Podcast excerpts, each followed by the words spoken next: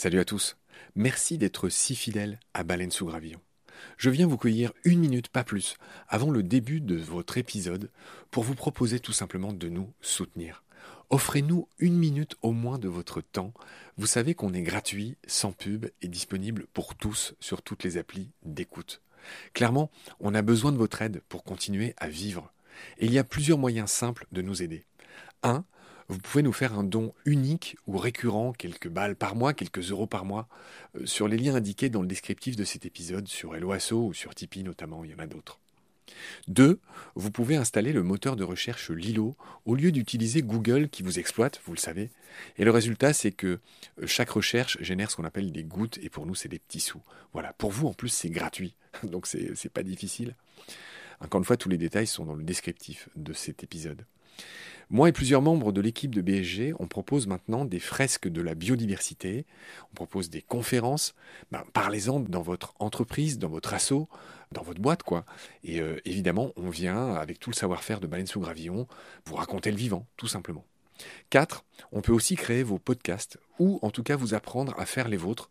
On fait des formations pour ça et euh, bien sûr contactez-nous pour en savoir plus. 5 on cherche un partenaire pour tout l'écosystème de baleines sous gravillon. Et il y a différentes modalités. On en cherche un pour l'ensemble, on peut en prendre un pour euh, un podcast en particulier, ou euh, ce qu'on fait de plus en plus, on peut en prendre un pour euh, une série d'émissions. Évidemment, euh, c'est négatif, c'est moins cher à chaque fois. Moins bon marché, j'ai envie de dire, parce qu'on n'est pas si cher. Donc euh, voilà, vous pouvez devenir coproducteur de ce qu'on fait. En tout cas, ben, voilà, prenez conscience que ce qu'on fait est certes gratuit, mais on a besoin de vous pour continuer à exister. Moi, ça fait trois ans que je fais ça sur mes fonds, et là, ben, évidemment, je suis obligé de, faire autre chose hein, pour euh, vivre, sachant que France Culture ne suffit pas à me faire vivre. Voilà. Pour nous joindre, c'est simple, contact at baleinesougravillon.com. Tous les détails sont dans le descriptif de l'épisode. Je vous laisse maintenant retrouver l'épisode du jour. Je vous dis merci, salut, à bientôt.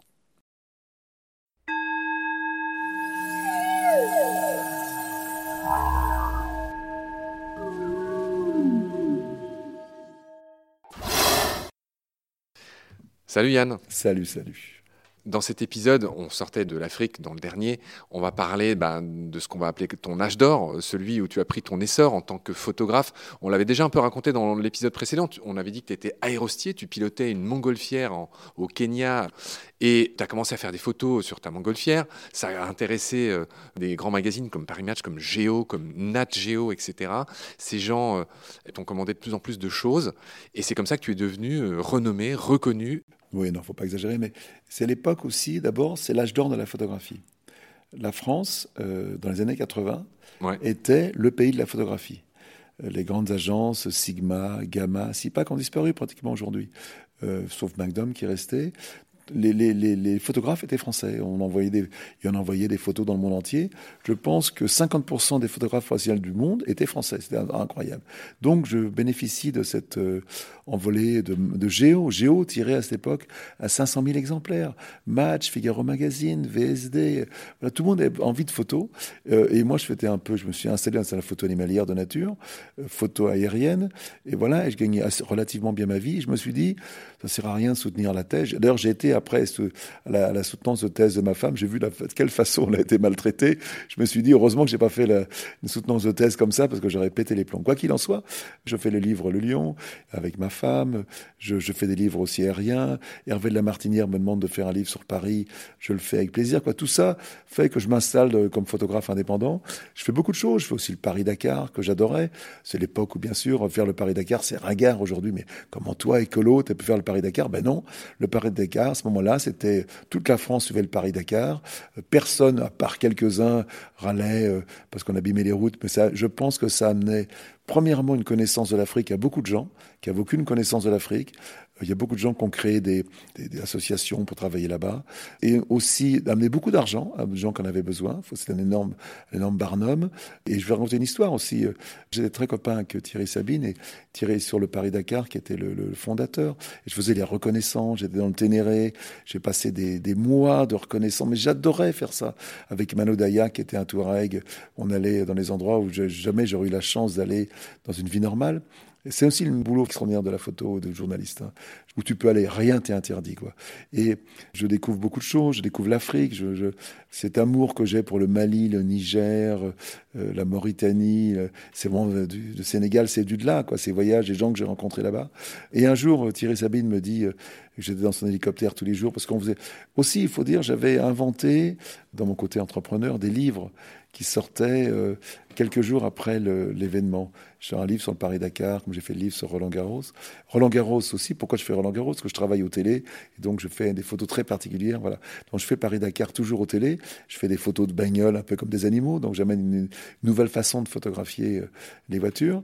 Et j'adorais faire le Paris-Dakar. Et un jour, euh, Thierry me dit, est-ce que tu veux donner ta place au chanteur, qui était Balavoine euh, voilà, dans l'hélico, il se tue à ma place. Donc, ça m'a vraiment marqué ce jour-là où je perds euh, Thierry, qui était assez, assez, proche, surtout Balavoine, qui était un mec formidable, qui faisait des puits en Afrique, qui avait ce côté très euh, humaniste quoi sur l'Afrique. C'était en 1986, pardon. Et, il se tue à ma place, et voilà. Et, bon, voilà. Et j'ai gardé une, une, un côté très spirituel avec lui. Je, je, dirais, je ne pas que je continue à lui parler à travers, mais je me réveille tous les matins avec euh, ses chansons sur, sur, mon, sur mon iPhone. Voilà, donc euh, cette période est une période avec moi très magique, extraordinaire, très aventureuse, euh, où je suis, voilà, je fais beaucoup de choses. Je suis photographe de nature, je vais voir Diane Fosset, je ne vais pas te raconter tout ça, moi, les gorilles, je vais je fais beaucoup de choses. Je suis un peu un photographe qui se promène avec Bougrain de Bourg. On fait une série euh, sur les femmes et les animaux pour le journal Elle dans le monde entier. Moi, je suis un photographe baroudeur, le photographe un peu avec son sac, son blouson en cuir qui se balade autour du monde, la caricature du, photographe. Et adoré faire ça. Et je suis très proche de Salgado, euh, voilà, ce photographe brésilien formidable. Et j'avais été très épaté par son travail, Le Main de l'Homme. Ce travail, euh, c'est son premier boulot qu'il a. Je l'avais connu avant, quand il faisait de la couleur photographe de Magnum, et il fait ce travail sur la main de l'homme. Et euh, je suis épaté par son l'idée, quoi. C'est quelle idée formidable de photographier les gens au travail, quoi. Aujourd'hui, où tout le monde travaille des machines, de photographier les gens dans le monde entier qui travaillent à la main. Et c'était formidable. Et je me dis, euh, voilà, j'ai envie de faire pour l'an 2000 ce travail euh, sur la terre vue du ciel, et qui m'a emmené, voilà, qui m'a emmené ailleurs, et qui a été le, le grand travail de ma vie, quoi, en fin de compte. Oui, juste j'égrène quelques dates. Alors, euh, on a dit, c'était en 86 là que Balavoine est mort dans l'hélicoptère avec Thierry Sabine, et c'est drôle. Enfin, pardon, c'est un mot horrible. C'est évidemment pas drôle, mais c'est un hasard incroyable. Tu aurais dû être dans cet hélicoptère et tu as laissé ta place à Balavoine. Ma, femme croit pendant toute la journée parce qu'il n'y avait pas de téléphone portable à cette époque-là. En fin de compte, euh, il s'est tué le soir à 6 heures du soir, et ça a été annoncé officiellement euh, sur les lendemains. C'était le lendemain midi, comme ça. Donc toute la journée, on dit c'est tué qu'un journaliste. Et comme j'étais tous les jours, j'étais tous les jours dans l'hélicoptère, ma femme me dit personne n'ose m'appeler, personne n'ose téléphoner pour dire est-ce que Yann est dans l'hélicoptère ou pas. Et pendant une journée, elle a cru que j'étais mort.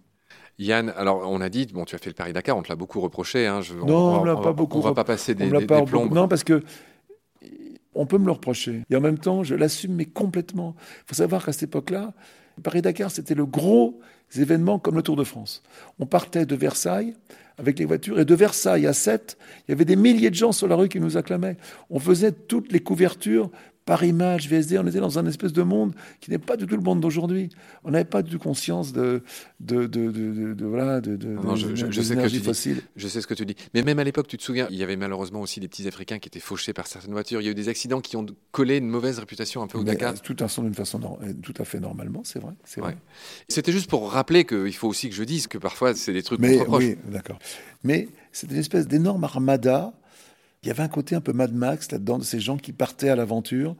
Je peux te dire que j'ai ramassé, euh, combien de fois j'ai ramassé des gens mourants mourants, vraiment, dans ma voiture. Quand il y avait énormément d'accidents. La première année où je l'ai fait, il y a eu six morts, quoi. Et énormément de blessés. Tous les jours, il y avait des jets qui emmenaient, ramenaient les blessés. On mettait les films dessus.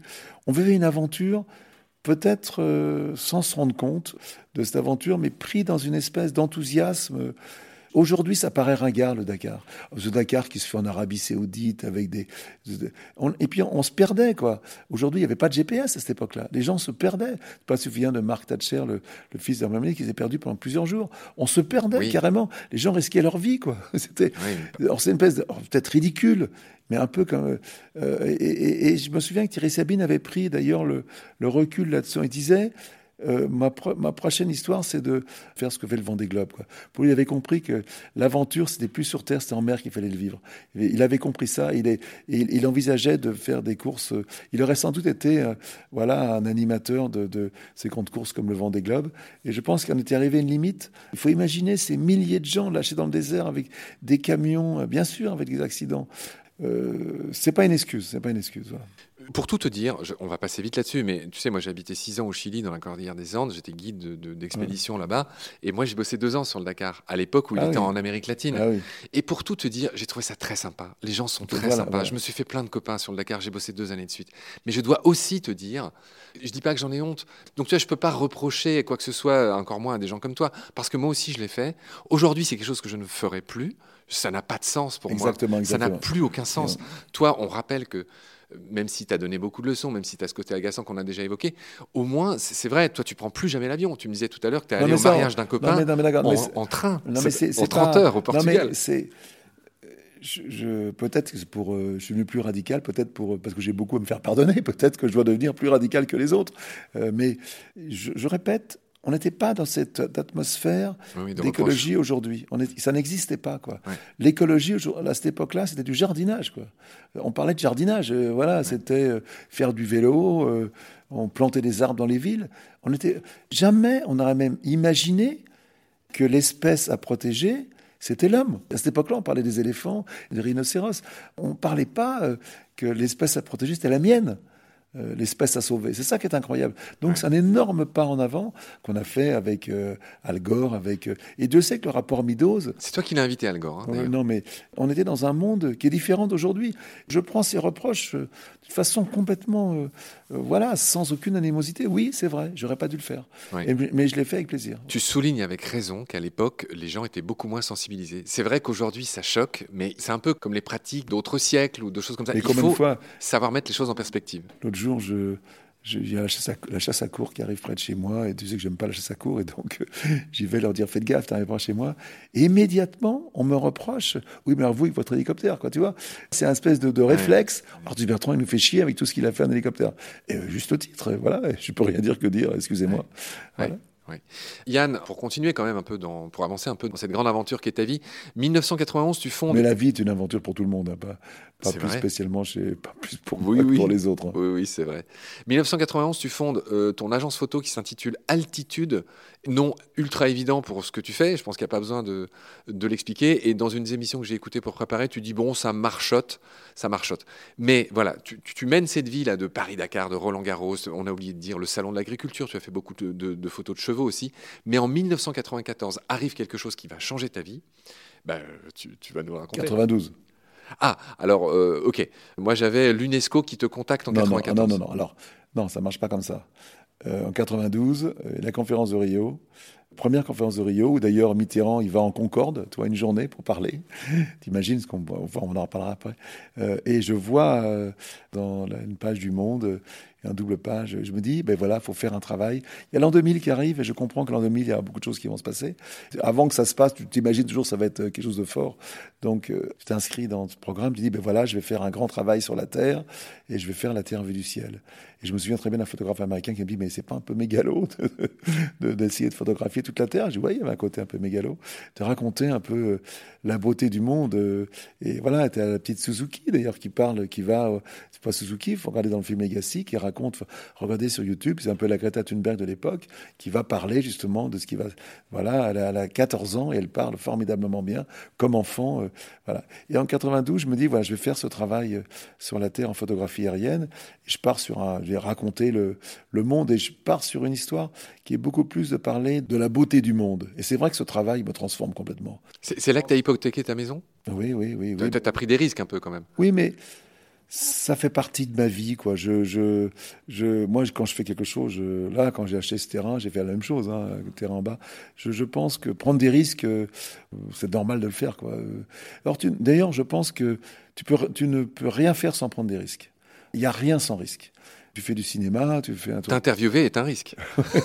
Pour pas exagérer. Mais c'est vrai, sans doute. Mais euh, et, donc, euh, je dis, je vais raconter l'histoire du monde euh, à travers mes photos, sans imaginer une seconde que ça allait être de succès, que ça allait, ça allait être. Mais j'avais quand même compris que je faisais quelque chose d'important pour moi. J'allais créer quelque chose de rond avec un début et une fin. Robert Fias, qui est le patron de Géo, m'avait bien raconté ça. Tu es ambitieux, tu veux réussir, tu veux devenir un grand photographe, tu veux qu'on te connaisse, tu veux être aimé, blablabla. Donc tu dis, je vais faire un truc de bien, quoi. Il faut, essayer de faire un grand travail. Et je pars sur la Terre du Ciel, et, donc je travaille pendant euh, voilà huit ans. J'ai continué après, mais pendant huit ans, je pars. Euh, et comme j'avais vendu des sujets sur les aériens, mais quand tu as vendu une fois le Maroc, une fois l'Égypte, une fois tu n'arrives plus à vendre tes sujets, donc euh, je trouve de l'argent, donc je prends un emprunt à la banque. Je travaille avec Bill Gates qui avait fondé cette euh, Corbis, qui était une, c'est le premier agence numérique qui m'aide un petit peu. Quoi. Je travaille avec beaucoup de gens. je travaille même avec Total qui m'invite à photographier le gaz en, Indonésie. Ça aussi, ça t'a été sévèrement reproché. Ouais, pas, pas. Reporter te, te l'a rappelé dans une interview récente. J'avais fait ce livre avec Robert Delpire, qui quelqu'un que j'adorais, qui est un directeur assez formidable. Bon, on va parler un peu, un peu. Je, alors après, moi j'ai toujours, enfin bon, voilà. Donc je travaille avec Total, mais il n'y avait pas encore cette idée, comme aujourd'hui, euh, Total, euh, ce que fait Total aujourd'hui en Ouganda est insupportable. Euh, Dieu, sait que je le dis et je le redis. Mais à cette époque-là, on n'était pas dans ce monde-là. On n'avait pas cette conscience que les énergies fossiles étaient en train de nous tuer et que Total faisait ce qui n'était pas à sa place. Voilà. Donc quoi qu'il en soit, je travaille un peu. Total, c'était vraiment une très très petite partie. On parle que de ça, mais j'ai beaucoup travaillé avec l'Office du tourisme, avec avec l'UNESCO. Je, c'est pas l'UNESCO qui me demande, c'est moi qui vais les voir. Il me paraît, je deviens, ils le parrainage l'UNESCO donc les pays, euh, il y a des pays qui m'aident, comme le Venezuela m'invite à travailler. C'est le seul d'ailleurs qui l'a fait, mais voilà. Enfin, j'essaye au maximum parce que l'aérien ça coûte une blinde, hein. ça coûte très cher, donc il faut chaque fois euh, trouver l'argent, il faut que la météo soit bonne, il faut qu'il y ait des hélicoptères, euh, faut que le pilote soit bon. Quoi. C'est une grosse préparation. qui est... C'est pas comme aujourd'hui avec un drone, tu fais ce que tu veux, tu pars à l'aventure. Beaucoup plus compliqué de travailler avec l'hélicoptère parce que ça coûte, ça coûte très cher. Voilà, donc je me bats pendant huit ans pour faire ce travail qui transforme ma vie complètement parce que ce qui est formidable aussi avec les hélicoptères, c'est que tu te poses dans des endroits où personne n'a pratiquement jamais été. Tu te poses, tu peux rester une journée avec des gens, c'est toujours le touriste qui passe, mais quand même, tu te rends compte comment les gens vivent. Tu es une espèce de je sais pas, une espèce de. Parce que là, en aérien, tu vois beaucoup de choses. Hein. Tu vois comment les gens vivent, tu vois comment ils mangent, tu vois s'ils sont riches, s'ils sont pauvres. Tu découvres beaucoup de choses. Cette vision euh, euh, de l'humanité vue du ciel partout te nourrit énormément. Et quand je fais ce travail, je suis vraiment devenu un activiste. Je veux que mais sur mes photos, il y ait des longues légendes, très longues légendes. Je veux que ça soit vu. Je veux que ce soit un maximum. Je veux que le livre soit pas cher. Je veux que les expositions soient gratuites. Je rentre dans une dimension de mon travail que j'avais pas eu avant. Et j'ai la chance inouïe inouï. D'abord qu'Hervé de la Martinière, qui est mon éditeur, me dise euh, écoute, euh, c'est le travail de ta vie, on fera le format que tu veux et le prix que tu veux. Ça, c'est assez génial. Euh, on fait ce livre, il m'appelle pour dire, je me souviens, il imprime 35 000 exemplaires, et les, les représentants lui disent, mais vous êtes fou, quoi. 35 000 exemplaires, vous n'allez jamais les vendre. Donc un jour, Hervé m'appelle, me dit Yann, est-ce que tu es d'accord qu'on baisse le prix euh, euh, du livre? 30% Oui, 30%, parce qu'il a peur qu'il y ait les livres sur, sur, les bras. Je lui dis écoute Hervé, d'accord, à la seule condition, que si le livre marche bien, on garde ce prix-là. Il me dit ok. Et les 35 000 exemplaires sont notés, c'est-à-dire sont achetés par les libraires la première semaine, tout de suite. Et donc, on a compris qu'on allait faire un succès. Je me souviens, je fais l'émission de Pivot, il y avait mis des photos partout, et le livre est un énorme succès tout de suite. C'était en quelle année? Ça, c'est en année 99-2000. Et euh, le livre a très peu de conditions étrangères, mais en France, on, a vendu, je crois, prendre un million de livres. C'est inouï pour un livre de photos. C'est encore aujourd'hui le livre de photos le plus vendu au monde. Pourquoi? Que j'ai la chance inouïe c'est que tous les musées refusent de m'exposer, parce que c'est de la couleur, c'est des photos de voyage, de tourisme. On te qualifie de photographe de carte postale. Voilà, va carte postale. Et donc, on invente des expositions dans la rue, rue de Médicis, euh, avec le Sénat. je me souviens très bien qu'ils acceptent de le faire avec moi. C'était des, sénateurs, des gens, des Français moyens, euh, voilà, qui disent ils avaient aimé le bouquin, pourquoi pas faire une expo? On fait l'expo là-bas au musée du Luxembourg qui était fermé, et je me souviens, ils me donnent les clés en me disant voilà, euh, les clés sont à vous, faites-les. Alors, j'y sont gonflés quand même, ils me donnent les clés, il faut que je fasse le ménage et tout. Mais quel cadeau, quoi, j'avais pas compris ça. Donc, j'avais le musée à moi, je rentrais quand je voulais, on fait l'exposition gratuite.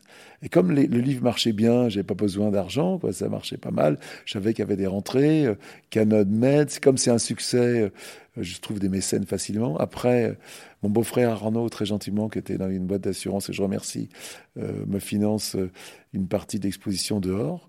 Et le, Sur les grilles du Luxembourg. Hein. et on invente, on est les premières fois où on expose des photos, des vrais papiers photographiques, non pas imprimés numériques comme aujourd'hui, qu'on plastifie, qu'on met dehors. Et je me souviens très très bien du dimanche matin où avec ma femme, mes assistants, on met les photos sur les grilles, les gens commencent à regarder, on met les légendes, les gens s'arrêtent, et en l'espace de deux heures, la rue est bloquée. Les voitures s'arrêtent, ne bougent plus. Ils regardent les photos, les gens sortent des photos. Et l'expo est un énorme succès. Euh, il y a eu 2 millions de personnes qui sont venues voir l'exposition, des Parisiens qui viennent voir l'exposition. Et, euh, et, cette exposition a été reproduite près de 250 fois dans le monde avec des photos différentes. Là, on, là en ce moment, où est-ce que j'ai une expo en ce moment? J'en ai une, je dois en avoir une quelque part. On avait Nice là, le mois dernier. On a sûrement une exposition dans le monde quelque part en photographie aérienne. C'est ma sœur Catherine qui gère tout ça. Je crois qu'on n'en a pas en ce moment. Mais voilà, donc on, euh, ça donne une publicité inouïe au livre et donc les, les ventes vont derrière. Et là, je deviens un activiste. Les gens me reconnaissent comme activiste, les gens l'étaient. Après, je commence à faire de la télévision euh, sur France 2 et bien sûr, on te reconnaît dans le métro. Et là, tout change, je crée ma fondation et je passe dans et là, je commence à faire du cinéma avec Luc Besson. Donc, ma vie va se transformer complètement, mais en gardant quand même euh, euh cette espèce de, côté artisanal, quoi. Voilà, tu fais toi-même les choses, tu les fais à ta façon, et t'essayes de. Et avec Besson, on fait un truc génial. C'est que je dis à Luc, écoute, euh, faut qu'on trouve un mécène pour le film, afin que le film soit gratuit. Moi, j'ai toujours été obsédé par me dire, faut pas mélanger le commerce à un activisme. Euh, tu peux pas essayer d'envoyer des messages aux gens en leur vendant des trucs. Alors peut-être que c'était euh, prétentieux et Peut-être qu'il y a aussi un manque d'ego là-dessus. En étant gratuit, tu vas paraître comme quelqu'un de bien. Non, c'était vraiment le fait d'essayer de, toucher le plus grand nombre. Et donc, on fait le film Home, et on, je dis à Luc, on va essayer de faire un film. En 2009. Hein. En 2009, et il me dit, je le rencontre, et euh, non, on commence en 2005 le film. Et euh, en voyant le film d'Al Gore, je me dis, euh, j'ai envie de faire un film cinéma. Voilà, et avec Denis Caro, avec Armand Amar, qui est le musicien, il me dit, on devrait essayer de faire un film. On fait un film, on fait un film qui s'appelle Terre vue du ciel avec Delourme qui fait un film sur mes photos. C'est des photos filmées. Le film ne marche pas très bien. Il a, voilà, il s'est trompé un petit peu à mon avis sur l'ambition du film, mais au moins il fait ce film qu'il avait envie de faire et ce film marche bien. Je rencontre Armand Amar, qui est un de mes meilleurs amis, qui fait la musique du film. Et ensemble, j'ai envie de faire un film un jour plus ambitieux. Luc me dit, Luc Besson, essayons de faire un film. Je, Luc, je dis Luc, on n'est pas très amis, on se connaît pas beaucoup, mais voilà. Et faisons un film ensemble. Je dis, écoute, essayons de faire un film avec un mécène afin que le film sorte gratuitement au monde entier, le même jour, Internet, cinéma et télévision. Et on invente ce système-là. Il en parle à François Pinault, voilà, qui est mécène du film, et le film sort le même jour cinéma, télévision, euh, Internet. On fait une projection gratuite sous la Tour Eiffel.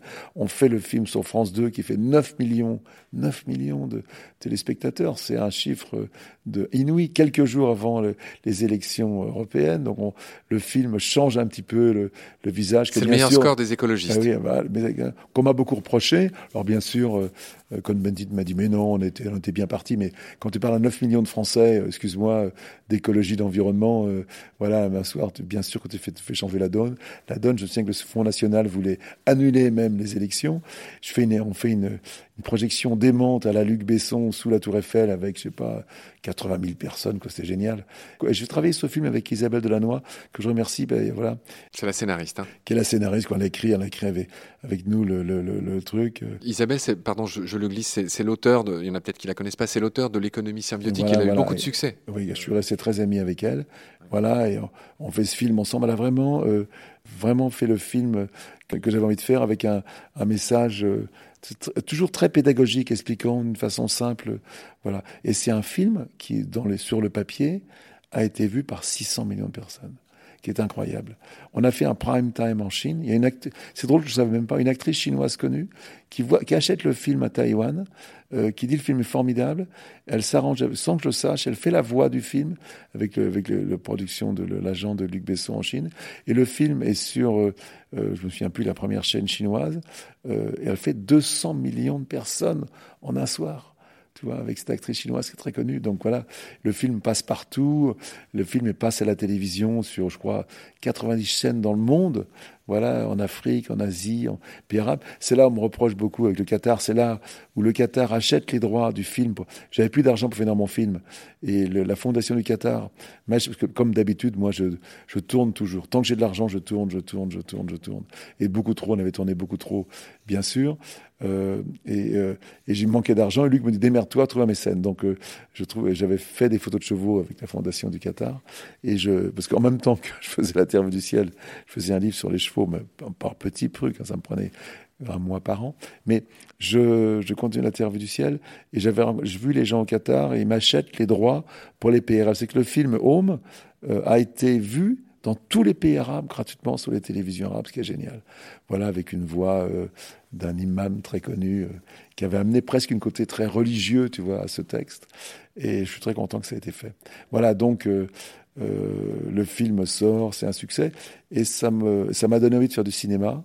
Et c'était très facile pour moi de passer de la photo à l'image animée avec cette fameuse Cineflex, une caméra euh, voilà qui est un très gros télé euh, qui est sur l'hélicoptère. C'est un télé de près de 2000 mm pour les gens qui comprennent ce que c'est. Donc tu travailles en hélicoptère et tu filmes tu peux filmer les gens sans qu'ils te voient, sans qu'ils te regardent que ton télé est très très puissant. Voilà et, euh, et c'est vrai qu'aujourd'hui, je suis beaucoup plus un réalisateur qu'un photographe si, même si maintenant je reviens vers la photographie. Tu as fait un grand écart temporel. On est passé de La Terre vue du ciel, qui est sorti, en, ce qui a été ce succès mondial en bouquin en 1999-2000. Ensuite, il y a eu un passage à la télé en 2004 pour ce même euh, vue du ciel pour, pour la télé. Je continue à travailler parce que le succès de vue du ciel fait que je suis invité dans beaucoup de pays du monde pour continuer à faire la photographie aérienne. Et la photographie aérienne, jusqu'en 2010, je continue à en faire beaucoup, beaucoup je continue à voler sur mes films ou pour les films Human. Tu vois, je continue à faire encore beaucoup de photos. Yann, je voudrais Je crée ma fondation qui est devenu important dans ma vie. Je, En 2006, hein, c'était. Oui, en 2006.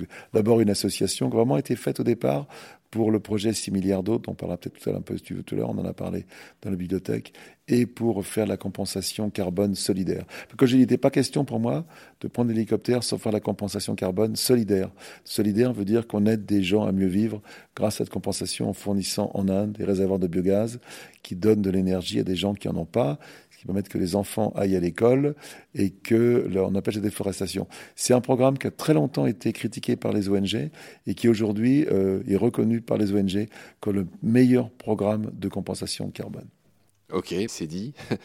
Yann, je voudrais qu'on finisse cet épisode en parlant un peu de l'hélico proprement dit. Alors pas du tout pour t'embêter sur le côté euh, cher, polluant, etc., qui existe aussi, mais c'est juste, tu racontes dans le bouquin que j'ai lu pour préparer l'émission, qu'un tiers des pilotes que tu as connus sont morts que l'hélico c'est hyper dangereux, bah, tu, tu dit la même chose de la montgolfière.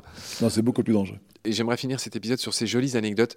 Une de tes photos les plus connues, c'est ce qu'on appelle le cœur de veau, V-O-H. C'est une photo que tu as faite en Nouvelle-Calédonie. En gros, c'est un cœur qui est dessiné dans une espèce de mangrove. Enfin, c'est un, cœur de, verdure.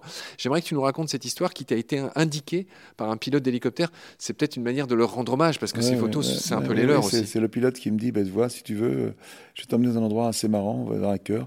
Et je fais la photo de ce cœur. Euh, sans se rendre compte, je faisais un bouquin sur la Nouvelle-Calédonie. Alors c'est drôle parce qu'on revient au début du film, parce que mon copain Charles-Louis de Montesquieu, qui était mon meilleur ami, donc était le fils de cette femme. De la fameuse Hubert. Fameuse Hubert. Et, il m'invite à faire ce livre en Nouvelle-Calédonie. Et le pilote me dit, je vais t'emmener dans un endroit euh, avec ce cœur. je fais ce cœur sans comprendre que cette photo allait devenir très symbolique de mon travail. Ah, c'est ta photo emblématique. oui, mais pourquoi? Parce que quand on cherche une photo pour faire la Terre vue du ciel, on demande qu'est-ce qu'il faut mettre comme photo. Et je cherche une photo symbole qui parle d'amour, qu'en fin de compte quelque part, euh, et on met cette photo. Et surtout, je l'impose aux éditeurs étrangers, ce qui est très difficile. Quand tu fais un livre, des éditeurs étrangers, ils veulent trouver toujours leur photo correspondant à leur public. Et moi, je dis non, ça sera cette photo. Donc le livre sort en 25 langues, toujours cette photo. Et, ça est devenu aussi l'emblème des expositions dans la rue. Donc voilà, elle est devenue extrêmement connue. Un peu euh, bien après ce livre sur la Nouvelle-Calédonie, j'ai dû le faire dans les années 80, tu vois, avant La Terre vue du ciel, tu vois, et cette photo devient un peu le symbole de mon travail. Et alors, pour parler des dangers de l'hélicoptère, quand tu prends une assurance sur la vie, tu dis que tu fais beaucoup d'hélicoptères, l'assurance est multipliée par 4. Toujours. Parce que l'hélicoptère est un moyen de se déplacer, de travailler extrêmement dangereux. C'est vrai que j'ai perdu beaucoup. Bah, il y a cette navigatrice célèbre qui est morte. Oui, bien sûr, bien sûr. Euh, la petite fiancée de l'océan. Artaud, voilà. Florence Artaud, oui. Et pas Florence, mais beaucoup, beaucoup de gens. L'hélicoptère est un moyen euh, d'assaut il n'y a pas très longtemps. C'est un moyen extraordinaire euh, qui peut. Tu peux aller partout, tu peux te poser partout, mais tu passes très très vite du miracle à la catastrophe. c'est vraiment. Et, et d'ailleurs, comme moi, j'ai eu un hélicoptère pendant quelques années, après la Terre vue du ciel. et j'ai très vite arrêté, je me rendant compte que j'étais jamais je serais pilote, je suis trop distrait, il faut faire attention. Tu as toi-même eu un accident, tu as fait une chute de 200 mètres sur une baraque qui a un peu amorti le choc, tu t'es retrouvé ensanglanté, à nu, sur... c'était à l'époque de, de l'ouragan Katrina. Katrina, oui, voilà. Je suis parti là-bas. Euh, oui, en fin de compte, quand tu, tu fais de la terre du ciel, tu t'essayes de, d'aller partout, il se passe quelque chose, il y a un tremblement de terre, tu vois, si un incendie, tu d'aller filmer un peu, un peu comme photographe qui fait de l'actualité, mais tu le fais en hélicoptère pour enrichir tes expositions, parce que l'exposition est sortie en l'an 2000, mais même encore aujourd'hui, je mets des photos dans mes nouvelles expositions qu'on a fait en drone, qu'on continue à travailler à travers l'aérien toujours mettre, remettre à jour, changer les légendes, changer aujourd'hui les textes, les textes de mes légendes, de mes photos n'ont rien à voir avec les légendes de l'an 2000. Il y a Katrina qui arrive, on me dit il faut que j'y aille. J'arrive là-bas, à la Nouvelle-Orléans, il y a beaucoup d'hélicoptères qui étaient là pour faire du rescue, tu vois. Euh, Jean Louin, c'est un vieil hélicoptère pas en très bon état. Euh, j'ai pas beaucoup d'argent comme d'habitude. Puis je pense que je pense que je peux. Le type fait une erreur de pilotage et on se casse la gueule. J'ai vraiment cru qu'on était mort parce qu'on est. J'ai eu trois accidents. Le troisième, ça c'est le troisième. Et là, on est parti très haut en vrille. On, on tombe dans un arbre. Quoi. En fin de compte, on perd le contrôle. Un hélicoptère, il vole parce que tu as deux, deux forces qui se qui s'opposent. La force, c'est une hélice qui est verticale, l'hélice derrière qui te permet de, de rester dans l'axe. Et la hélice arrière, on perd le contrôle de l'hélice arrière, donc on se met à tourner en rond comme une toupie, à tel point que mes objectifs, mes appareils que je tiens à la main par la force centrifuge sont éjectés mes mains, je, je, perds mes appareils photo. Et là, j'ai, j'ai compris qu'on allait, allait se tuer. Euh, j'essaye de dire au pilote, je savais ce qu'il fallait faire, il fallait piquer, piquer, prendre de la vitesse en avant. Il essaye de le faire et juste au moment, on se rattrape, euh, on peut dans un arbre et on s'écrase sur une, sur une maison. L'hélicoptère se casse, on est un peu dans le coma, on est couvert de sang. Les, pilotes d'hélicoptères de l'armée américaine nous voient tomber, me disent c'est incroyable que vous ayez, parce qu'on n'avait rien du tout, c'est incroyable. Et surtout une petite maison au milieu de l'eau, on tombe par hasard que sur une maison, quoi, une chance inouïe. Et je suis électroyé sur un hélicoptère. Euh, avec l'hélicoptère, il m'emmène dans le porte-avions hôpital. Et là, je me retrouve à poil. Euh, j'avais rien en fin de compte euh, et je voulais boire du vin. C'est drôle que j'avais euh, ce sentiment euh, que mon pays me manquait, quoi, le, terroir. Tu sais, quand tu as failli mourir, tu, vas à l'essentiel. Et là, je voulais boire du vin. Et pas que je gueulais, je veux du vin, je veux du vin. Ça me donne soif. ils m'ont, ah oui, donné, alors ils m'ont fait une piqûre en me disant que je les ai bien fait chier. Voilà. J'ai pas eu le temps d'avoir peur, en fin de compte. Je, je suis pas serein, mais j'essayais plutôt de me dire, faut sortir, faut y aller, faut s'en sortir, quoi. Yann, les auditoristes ne sauront jamais à quel point on a bataillé, toi et moi, sur les côtés techniques de cette interview. Mais c'est là que je voudrais te le renvoyer, le fait que tu te qualifies toi-même de en transe. Tu dis que tu es perfectionniste, que tu es dans une transe perfectionniste quand tu prends tes photos, en tout cas quand tu prenais tes photos dans ces hélicoptères. Tu l'as évoqué à plusieurs reprises. Tu faisais des photos tant qu'il y avait de l'essence dans l'hélicoptère, parce que tu voulais être sûr que ce soit la bonne, que ce soit le bon angle, etc. Donc tu sais très bien ce que c'est d'être perfectionniste. c'est vrai, vrai. On ne sait pas s'arrêter, en fin de compte. Même encore aujourd'hui, quand je fais beaucoup de studios, je travaille sur les Français en ce moment. Et quand tu sens que la photo est là, qu'elle est bonne, tu sais pas t'arrêter. Tu veux toujours c'est la dernière, tu t'arrêtes pas quoi. Mais ça euh, Mais en même temps, quand tu quand tu fais une photo extraordinaire, on me dit souvent est-ce que vous profitez? Mais je profite pas du tout. Je suis tellement tendu. Euh, je suis dans mon hélicoptère. Je sais que cette photo est importante. Je sens que ce que je fais est exceptionnel parce que souvent tu, le sens très bien. Et donc tu peux pas t'arrêter. Et t'es pas du tout cool. Tu, fais plusieurs diaphes, tu travailles plusieurs sensibilités, différents objectifs. Tu veux réussir ta photo. Et souvent le pilote il me dit mais euh, pourquoi tu vas tourner pendant 20 minutes sur la même chose? Parce que tu veux vraiment réussir ton image. Et à tel point qu'aujourd'hui, c'est terrible ce que je veux dire, mais je préfère pas voir les choses que les voir sans appareil photo. Et c'est pour ça que ton appareil de téléphone dans, ta poche est génial, qui permet de faire des photos tout le temps aujourd'hui. Et je passe mon temps à en faire avec. C'est une espèce de liberté incroyable. Si je vois quelque chose de magnifique sans appareil, ça m'en fout. Je préfère pas les voir. J'ai besoin, je suis vraiment photographe euh, dans l'âme. Euh, mon œil a été, euh, mon cerveau s'est développé là-dedans. J'ai, on dit souvent les cerveaux se, musclent sur ce que tu aimes, quoi, comme un violoniste, les mouvements de la main. Moi, c'est vraiment formé à, à l'œil et j'ai besoin de, de, savoir cadrer. De, euh, et, et, si je travaille avec une équipe, par exemple, et je vois qu'ils cadrent pas mal, je, mal, je leur dis mais non, non, ça va pas. La lumière est pas belle. Et toi, je suis, je suis un peu obsédé par ça et je peux être un même désagréable parce que j'ai envie que ça soit bien fait, quoi. Voilà, ça soit beau. Yann, on a fait un épisode obèse. On, a, on a, raconté ce qu'on devait sur l'hélicoptère, qui est, je ne sais pas comment dire, cet outil. Parce que ce qu'il faut dire aussi pour finir, c'est que tu as tout essayé. Tu as essayé l'ULM, tu as essayé le parachute, tu as essayé d'autres moyens de prendre tes photos moins chers, moins polluants, que sais-je. Mais tu maintiens, en tout cas dans ton livre, que le seul euh, bon outil pour toi, ce fut l'hélicoptère. Et c'est sûr que maintenant, euh, l'hélicoptère ne veut plus rien dire. Euh, le, le, film qu'on vient de faire, La Legacy, c'est un film, on a fait zéro hélicoptère. On a fait des images, par exemple, les images du gaz de schiste aux États-Unis. On a un travail droniste. Le travail, euh, ce qu'on a fait chez Salgado en Brésil, on l'a fait avec euh, des, drones. Aujourd'hui, c'est tellement plus facile de demander à des drones de faire des images pour toi sans te déplacer. Euh, ça a tout changé et la façon de travailler est complètement différente. Ça marche. Yann, on va finir cet épisode obèse sur ces bonnes paroles. Je te remercie beaucoup pour ta patience. Je te retrouve très vite pour la suite. Prends soin de toi. Salut. Salut Marc.